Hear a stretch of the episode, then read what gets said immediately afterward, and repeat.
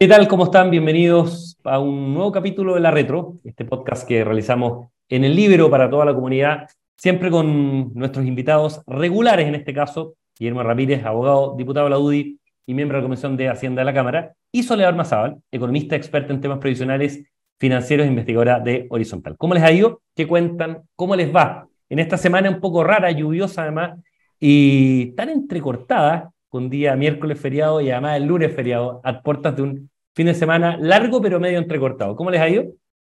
Bien, súper bien, todo, todo bien. Aquí mojados. Sí, mojados, ha llovido, pero con balde. Ha llovido harto, efectivamente. Algo bueno, algo bueno entre tanta noticia complicada, algo que refresca al menos y que limpia un poco después de tanta noticia complicada. Este, este podcast, La Retro, obviamente, se, se centra en temas económicos y el tema de la reforma tributaria, eh, que ha sido planteada por el gobierno como un eje estructurante, ¿no es cierto?, para todos los elementos eh, que se vienen hacia adelante, puede quedar un poco empañada por una dimensión política. queríamos partir conversando de eso. Eh, la reforma tributaria es una propuesta que ciertamente tiene aspectos técnicos, pero tiene una raíz política y tiene un elemento de confianza muy importante. Y han pasado cosas, y por Dios que han pasado cosas en los últimos días y en la última semana, que han sido complicadas. Y quiero partir con lo último que ha pasado, que ha sido probablemente la noticia política más importante de esta semana y uno supone que va a marcar la gestión del gobierno por meses y probablemente por años. Va a ser una marca indeleble en, este tema, que tiene que ver, lo planteo de una manera muy, muy, muy, muy amplia, quiero partir, Guillermo, contigo, democracia viva, aunque hay más casos de este tema. En la práctica, Em, asignaciones directas, sin ninguna transparencia, muy probablemente constitutivas de delito, eh, y esto en un contexto donde, ¿no es cierto?, se quiere subir los impuestos, donde hay un tema de gasto que no se quiere o que se está planteando tratar de contener o reducir, como el tema, todo el telón de fondo, Guillermo, que está detrás de la crisis política, en particular de Revolución Democrática, del gobierno en este caso, puede eh, afectar, puede mellar un poco la tramitación de la reforma tributaria? Bueno, nosotros hemos estado en contra de esta reforma y de subir los impuestos desde el inicio. Hemos hablado con mucha fuerza en contra de esta pésima reforma tributaria. Eh, y hemos dado muchísimos argumentos, algunos técnicos de la misma reforma, pero uno de los argumentos más fuertes para nosotros ha sido que el Estado gasta mal y de que al final lo que nosotros estamos haciendo es pedirle a los ciudadanos que hagan un esfuerzo, que se metan la mano al bolsillo le estamos pidiendo al país que crezca menos, que tenga menos dinamismo, que genere menos empleos, que aumenten menos los salarios, para darle más plata al gobierno, al fisco. Y eso hemos dicho, nosotros no estamos disponibles a eso por el momento económico, porque la reforma es mala, pero también porque la plata se gasta mal. Eh, y lo que hemos estado viendo ahora es una prueba de eso. No solamente el gas a precio justo, no solamente los 90.000 funcionarios públicos adicionales eh, que dice el INE, eh, sino que además hoy día nos damos cuenta de que hay, no sabemos cuántas, eh, fundaciones en el Estado que reciben plata por trato directo, fundaciones que son creadas ad hoc, es decir, se crean para esto, para recibir esas plata sin ningún tipo de expertise, y que no tenemos claro qué es lo que hacen con la plata, si hacen activismo político, si simplemente entre ellos se pagan sueldo, y al final es una forma de mantener a los familiares y amigos del gobierno de turno. Eh, entonces, mientras ese tipo de cosas no las cortemos, eh, más allá del tema ético, que es totalmente reprochable, eh, pero también hay un tema de eh, el buen uso de recursos públicos antes de venir y pedir más plata. Y, la verdad es que yo siento que al ministro Marcel, por sus lamentables declaraciones, porque no ha sabido dar razón suficiente para qué quiere la plata, porque todos los especialistas dicen que esto va a generar problemas en la economía, al final el gobierno no ha sabido dar buenas razones ni dar pasos acertados en, en torno a una reforma tributaria. Y yo espero que la verdad es que si seremos las cosas y al alza de impuestos le pongamos una lápida final. Que empecemos a hablar ahora de una reforma para generar crecimiento, que hablemos de una reforma para modernizar el Estado, para gastar mejor, pero que ya dejemos de un lado la pretensión de subir impuestos. En eso, Soledad, ¿cómo, tomándome lo que dice Guillermo, cómo cambia el rumbo? ¿Esto puede ser un punto de inflexión muy, muy relevante en el sentido de cambiar el rumbo? Es, un, es un hecho político, como diría Camila Escalón, un hecho político muy significativo, o sea, realmente potente, que a nivel de ciudadanía yo creo que ha cambiado. Ya no es solamente una mirada de, de dimes y diretes políticos, acusaciones, incluso imputaciones, sino que llega mucha gente esto. ¿tú crees que lo que hemos visto con el tema fundaciones, pongámoslo así, porque efectivamente es noticia en desarrollo, como decimos los periodistas, puede cambiar completamente el curso de la, de la reforma, Soledad? Yo creo que sin duda eh, va a ser un, antes y un después, porque en el fondo venimos insistiendo hace tanto tiempo que se gasta mal, que hay mucho espacio para mejorar la eficiencia del gasto público, y esto en el fondo lo, releva, lo pone de, manifiesto. Eh, pero yo creo que acá eh, Acá estamos viendo eh, el aprovechamiento de algunos vacíos que tiene la legislación respecto de las transferencias de capital a fundaciones. Em, a ver, yo antes, antes que eso me gustaría señalar que a mí me gusta la sociedad civil participando en problemas públicos. O sea, yo creo que, que, que, haya fundaciones que estén dando apoyo a, problemas públicos, me parece bien, es sano. El tema es que se tiene que regular bien, ¿no es cierto? Y, y tiene que haber, eh, se, tiene que entregar eh, a cambio de prestaciones eh, y que se tiene que ir monitoreando. hay, y la, la, legislación en ese sentido es muy, muy laxa sobre todo en las transferencias de capital, eh, que es lo que es la figura que utilizó esta Fundación Democracia Viva para eh, adjudicarse estos recursos.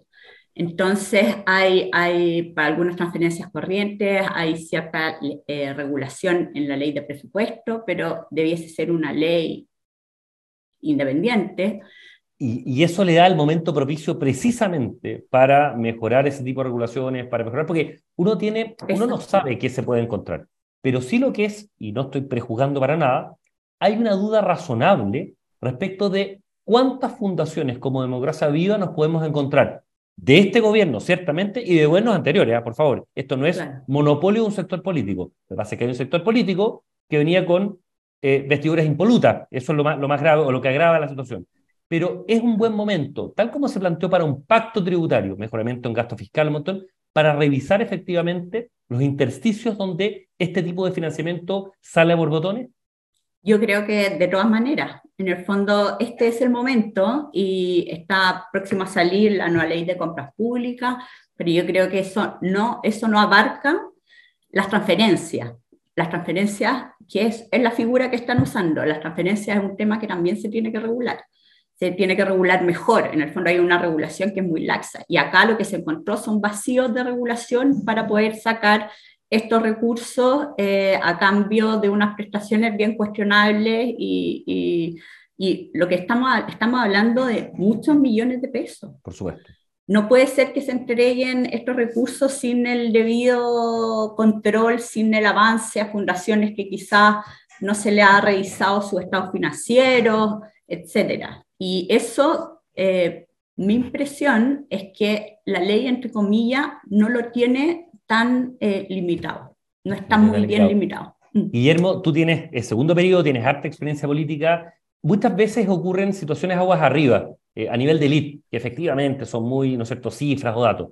Pero por la experiencia, el olfato tuyo, ¿tú crees que esta es una situación donde la cantidad de plata, el tipo de transferencia, el nivel de, no digo parentesco, pero el nivel de, ¿no cierto?, cercanía de las personas. E insisto, personas que venían con ropas absolutamente impolutas y eran muy buenas para indicar con el dedo eh, respecto de tercero. Eh, ¿Tú crees que este, este hecho va a llegar a la ciudadanía, o ya está llegando a la ciudadanía, o llegó a la ciudadanía de manera muy, muy significativa, muy pronunciada, y que a partir de eso va a marcar un quiebre completo a la posibilidad, o va a frenar, va a poner una cota al alza impuesto, y que definitivamente gran parte de los recursos que se lleguen en la reforma o en el pacto tributario vengan por el lado de eficiencia del gasto público? A ver, yo creo que la ciudadanía entiende que esto es grave.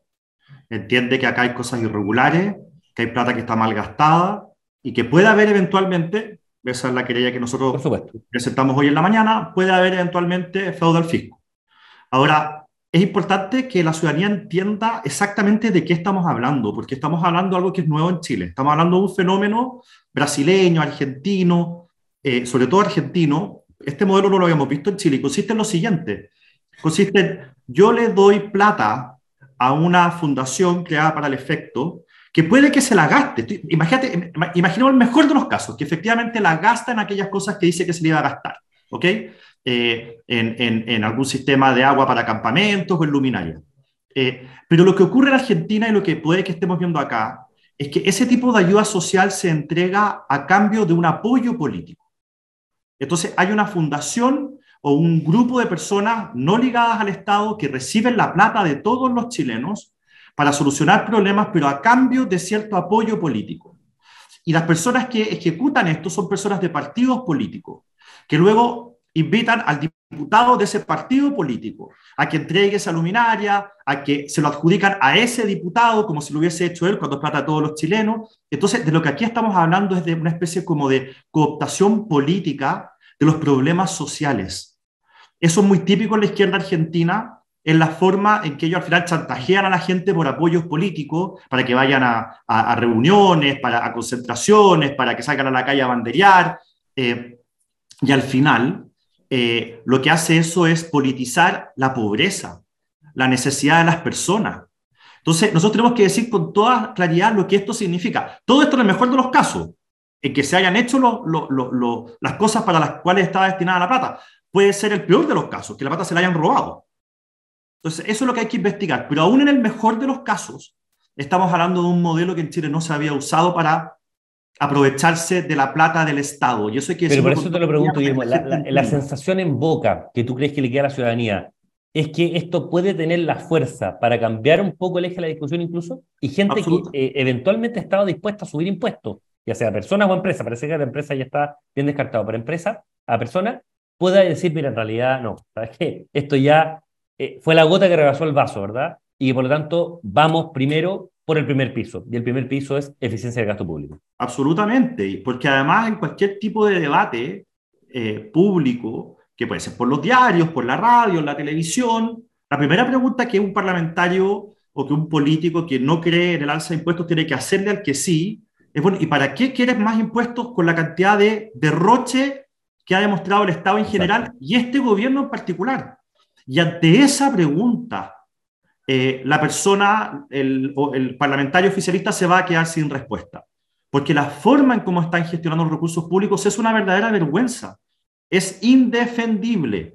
Y yo te garantizo, Cristian, que lo que estamos viendo ahora con esta famosa fundación lo vamos a ver replicado no solamente en Antofagasta, sino también en otras regiones del país. Bueno, ya están saliendo algunas cosas en algunos medios de comunicación eh, y esto recién lleva tres días, así que probablemente salgan algunas novedad y ahí el, el, rol de la prensa, me pongo el sombrero, y la prensa corporativa, a veces se hace una muy buena, muy buen trabajo y no siempre es, es, un elemento criticable. Soledad, el ruido que ha habido no está solamente por el tema de democracia viva, que, que ciertamente ha sido, ha sido, un chillido en este caso, pero también por declaraciones que hizo el, el ministro Marcel en dos ámbitos. Uno, y quiero ser bien preciso, no vinculando, pero deslizando la posibilidad de que si efectivamente no se logra a llegar recursos para una reforma tributaria, un pacto fiscal, bueno, en el horizonte, tal como se ven en las nubes ahora en estos días, en el horizonte puede eh, avisorarse, ¿no es cierto? Puede em, estarse mirando un eventual estallido social, por un lado. Y lo otro, también dejó entrever que había algunos financiamientos públicos, como la pensión, eh, la pensión garantizada universal, que es el ancla de la reforma, o sea, el, el elemento más eh, constitutivo de entregarle dinero a los segmentos medios y pobres de la sociedad que estaba sin financiamiento. Esos dos elementos generaron muchísimo ruido. Bueno, Guillermo fue muy crítico respecto de eso. Eh, ¿Cómo lo ves tú? ¿Cómo ese nuevo ruido, pero en este caso de la autoridad eh, fiscal del Ministerio de Hacienda, puede contaminar la discusión y qué rumbo tú crees que, sumado a lo de democracia viva, puede ir tomando? Mira, yo creo que, mm, yo creo que es muy inadecuado eh, ambas cosas que tú mencionas. O sea, en el fondo, como en la declaración de Marcel se desliza una cierta amenaza y, y eso, o sea, no, no, no, no es forma de negociar, o sea, bajo amenaza. O... Además, yo creo que está profundamente equivocado. Yo creo que parte importante del malestar que tiene la gente se debe a que nuestro país lleva 10 años con un crecimiento bajo, donde los salarios están bastante estancados, las posibilidades de empleo eh, eh, también son más escasas. Eh, nosotros somos un país que está en vía de desarrollo, necesitamos crecimiento para que las, las condiciones de vida de la gente vaya mejorando. Y yo creo que eso es, en el fondo, eh, es, parte importante de lo que explica el, el descontento de la ciudadanía. Y una nueva eh, reforma tributaria no hace sino eh, poner más trabas en el camino a recuperar un, crecimiento que permita a las personas obtener más y mejores empleos y mejores salarios. Entonces, y desde la lectura y desde la lectura política, la posibilidad de, insisto, otear en el horizonte, como dicen los marinos, oteando el horizonte, la posibilidad de un nuevo estallido. Eh, en, en, después de, de, de los masazos que significaron el 4 de septiembre y el 7 de mayo. ¿Tú crees que incluso desde la lectura política es una mm, intervención acertada o en realidad simplemente es un gobierno que no está entendiendo el enorme revés que la inmensa mayoría, estoy hablando con el presidente Piñera, que la inmensa mayoría de los chilenos le dio precisamente al turismo? Eh, mira, yo creo que, eh, o sea, sin duda, sin duda, pero eh, yo no sería tan optimista, yo iría con cuidado siempre. Eh, en el fondo yo creo que mientras no logremos prosperidad, es decir, crecimiento económico sostenible y empleos de calidad y mejores, va a seguir en el fondo este descontento y la gente lo puede manifestar hacia, hacia el gobierno de turno en, en, de distintas maneras. O sea, yo creo que no necesariamente esto significa como que la ciudadanía cambió de lado. No sé si me, no sé si me explico. en el fondo yo creo, yo creo, yo creo que en, el fondo sí, por lo que te digo, porque nosotros estamos eh, por el camino de retomar el crecimiento de este país y que la gente tenga la capacidad de, encontrar eh, un mejor proyecto de vida. Pero, eh, eh, y eso es lo que yo creo que la gente en el fondo quiere, pero mientras no lo vean materializado, yo creo que el malestar va a seguir y eventualmente podría darse un malestar nuevamente contra un gobierno de derecha en el futuro, si es que no se logra realmente eh, enmendar el rumbo de este país. No, muy interesante, perdón Cristian, lo que dice la Sole, porque aquí en Chile mucha gente se compró que los únicos que podían hacer un diagnóstico de por qué había habido un estallido social era la izquierda y de que ellos finalmente interpretaban el sentir de quienes salieron a marchar. Eh, y yo no acepto eso. Yo no le doy a la izquierda la legitimidad, ni la autoridad, ni la sapiencia para que vengan a decirnos a nosotros por qué hubo lo que ocurrió a partir del 18 de octubre, particularmente el 25 de octubre, que fue esa marcha muy grande pacífica. Eh, yo no lo acepto. Y por eso tampoco acepto lo que dice el ministro Marcel respecto a que si no hacemos tal o cual cosa puede haber un estallido. Lo diga en sentido de amenaza o simplemente como describiendo, ninguna de las dos cosas para mí es aceptable. Yo soy un convencido igual que la Sole, que el estallido social se produce porque en algún minuto Chile dejó de crecer. Y Chile estaba acostumbrado a ver un cierto progreso. Las familias estaban acostumbradas a ver un cierto progreso en ellas saliendo de la pobreza, accediendo a cosas que nunca habían accedido, llegando sus hijos a la educación superior por primera vez en la historia familiar. Y de repente eso se ve truncado por malas políticas públicas, porque perdimos el sentido de urgencia de crecer para que hubiese mejores empleos, para que aumentaran los salarios, para dar más oportunidades, para generar más igualdad. La igualdad que tanto le gusta a la izquierda eh, mejoraba cuando nosotros fuimos gobierno con Piñera y empeoró en todos los gobiernos de izquierda desde Bachelet adelante. Bachelet 1, 2 y ahora va a empeorar también. Pues, el Gini, el Gini empeoró, efectivamente. Sí, pues, entonces, al final, eh, la receta para evitar un nuevo estallido es que Chile vuelva a la senda del progreso. Y para eso hay que hacer exactamente lo contrario de lo que dice el ministro Marcel con la reforma tributaria. Que una cosa técnica esa puede ser bien interesante, pero para los, para los que nos están escuchando, eh, el, el, Gini, que es esta medición ¿no de, de, desigualdad, sin aportes del Estado y con aportes del Estado. Con aportes del Estado baja marginalmente, vale decir, la incidencia del Estado en Chile al menos, es bien poco significativa em, y ya ha caído sostenidamente precisamente por el crecimiento económico de un tema. No quiero, no quiero pues estamos... Perdona, eh, y que baje tampoco con los aportes del Estado es reflejo, esto lo dice la OECD, de que nosotros gastamos mal. No que recaudemos poco, sino que gastamos mal. Se gasta mal. A diferencia de otros países que recaudan, pero gastan bien. El caso de Inglaterra, ¿no es cierto? Donde probablemente el país donde se produce la mayor brecha entre lo que parte sin aporte estatal y con aporte estatal. Eh, quiero ir cerrando una, una, una, cosa, Guillermo, y te quiero aprovechar a ti como, como persona que eres parlamentario. ¿Se puede aprobar por parte del Congreso una ley que no tenga presupuesto permanente? Porque fue la gran polémica que generó esta semana. Y parece que la respuesta es un no rotundo, ¿no? La, respuesta es un no rotundo, el ministro, es una curiosa forma de llamar a, a, conversar. Decía, dejemos los prejuicios de lado, invitamos a la oposición a conversar y, amenaza con un estallido social y luego nos acusa de haber cometido una ilegalidad no solamente al gobierno anterior, sino que a todo el Congreso que aprobó unánimemente en la Cámara y en el Senado la PGU.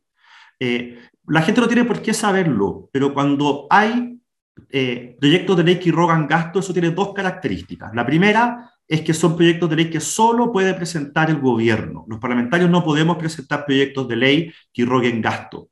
Eh, es una, y esa es una norma que existe en casi del mundo. Y, la segunda eh, característica de estos proyectos de ley que rogan gasto es que el gobierno, con el proyecto de ley, tiene que acompañar una cosa que se llama informe financiero, que dice de dónde va a sacar la plata, contra qué se va a girar la plata que se requiere para ejecutar lo que el proyecto de ley manda. Eso es lo que eh, a los periodistas nos interesa mucho cuando se presenta.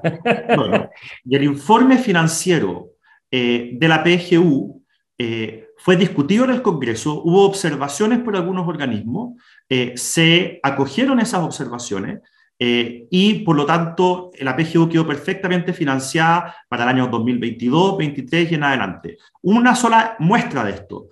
Eh, el gobierno del presidente Piñera al final del gobierno aprobó, junto con la PGU, una reforma tributaria que era el fin de algunas exenciones y las limitaciones de otras exenciones, y eso equivalía a 0,7 puntos del PIB. Eso se hizo para generar más caja, más ingresos para poder pagar la PGU. Tanto es así que el, ministro Marcel cuando presenta su reforma tributaria, según él, la presentó menos ambiciosa porque el presidente Piñera ya había hecho parte de la pega con el fin de las exenciones. Eh, entonces, ¿de dónde sale esa frase del ministro Marcel? Para mí es totalmente incomprensible. Y yo creo que en esto la Sole además tiene mucho que decir porque es experta en este tema. Soledad, para ir cerrando, ¿cómo se entiende? Porque esto no fue un gafe, esto fue una entrevista, en, hay que dar el crédito siempre, ¿no es en Mesa Central, con Iván Valenzuela, pero bien extensa, un domingo, bien aplomado el ministro, un ministro que, por cierto, no hay que explicarle temas ni fiscales, porque fue director de presupuesto con Nicolás Seguirre, fue presidente del Banco Central, de temas previsionales conoce mucho, la, la, la, la comisión más importante. O sea, no fue un gafe, esto fue un, elemento quizás pensado o con cierto eh, peso técnico. ¿Cómo se explica un error de, de esas características de, del ministro Marcel? Mira, la verdad es que yo, yo no me explico porque estoy totalmente de acuerdo con todo lo que dijo Guillermo. O sea, es, eso fue así. Cuando se mandó el proyecto de la PGU, eh, la, la, reforma, la mini reforma tributaria que significó la, el término de, de algunas exenciones, era más acotado. Luego hubo efectivamente eh, el Consejo Fiscal Autónomo, hizo algunos, algunos puntos, eh, se profundizó bastante en el término de exenciones. Había además otras holguras. Además, es muy inconsistente con todo lo que escuchamos del ministro Marcel durante el año pasado, que nos habló sobre, eh, en el fondo, las holguras que estaban teniendo y esta maravillosa capacidad que habían tenido de reducir el déficit. Entonces, eh, entonces es, muy inconsistente con todo, porque si, si, si él se, enfrentó a un, a un, proyecto de, que arrojó un gasto enorme y, y, no estaba financiado, ¿cómo es posible que entonces hayan estado eh, tan contentos respecto al resultado fiscal? Eh, es muy, muy curioso, la verdad, es muy curioso. y no se entiende como estrategia. O sea, o sea, efectivamente, no se entiende como estrategia, no, no se entiende a dónde va. En eso Soledad tiene mucha razón, en el sentido que la estrategia finalmente del gobierno, en este caso, en, en, la, en la política pública más sensible determinada por ellos, ¿no es cierto?, que es la reforma tributaria, bueno, ha tenido dos golpes o tres golpes muy importantes estos últimos días, precisamente por lo que hablábamos ahora con ustedes, ¿no es cierto?, el tema de las fundaciones, democracia viva, por poner el apellido, y obviamente también la entrevista y los coletazos que dio la entrevista del ministro Mario Marcel. Soledad Mazábal, economista, experto en temas financieros, previsionales, investigador horizontal, y Guillermo Ramírez, abogado, diputado de la UDI, eh, jefe de bancada y además miembro de la Comisión de Hacienda de la Cámara. Como siempre, muchísimas gracias por este encuentro. Vamos a seguir la próxima semana comentando más temas económicos centrados principalmente en los dos carriles de reforma tributaria y reforma previsional que tengan un gran fin de semana largo y ojalá no se mojen tanto con la lluvia. Que estén muy bien. Nos vemos. Chao. El libero. La realidad como no la había visto. Haz que estos contenidos lleguen más lejos haciéndote miembro de la red libero.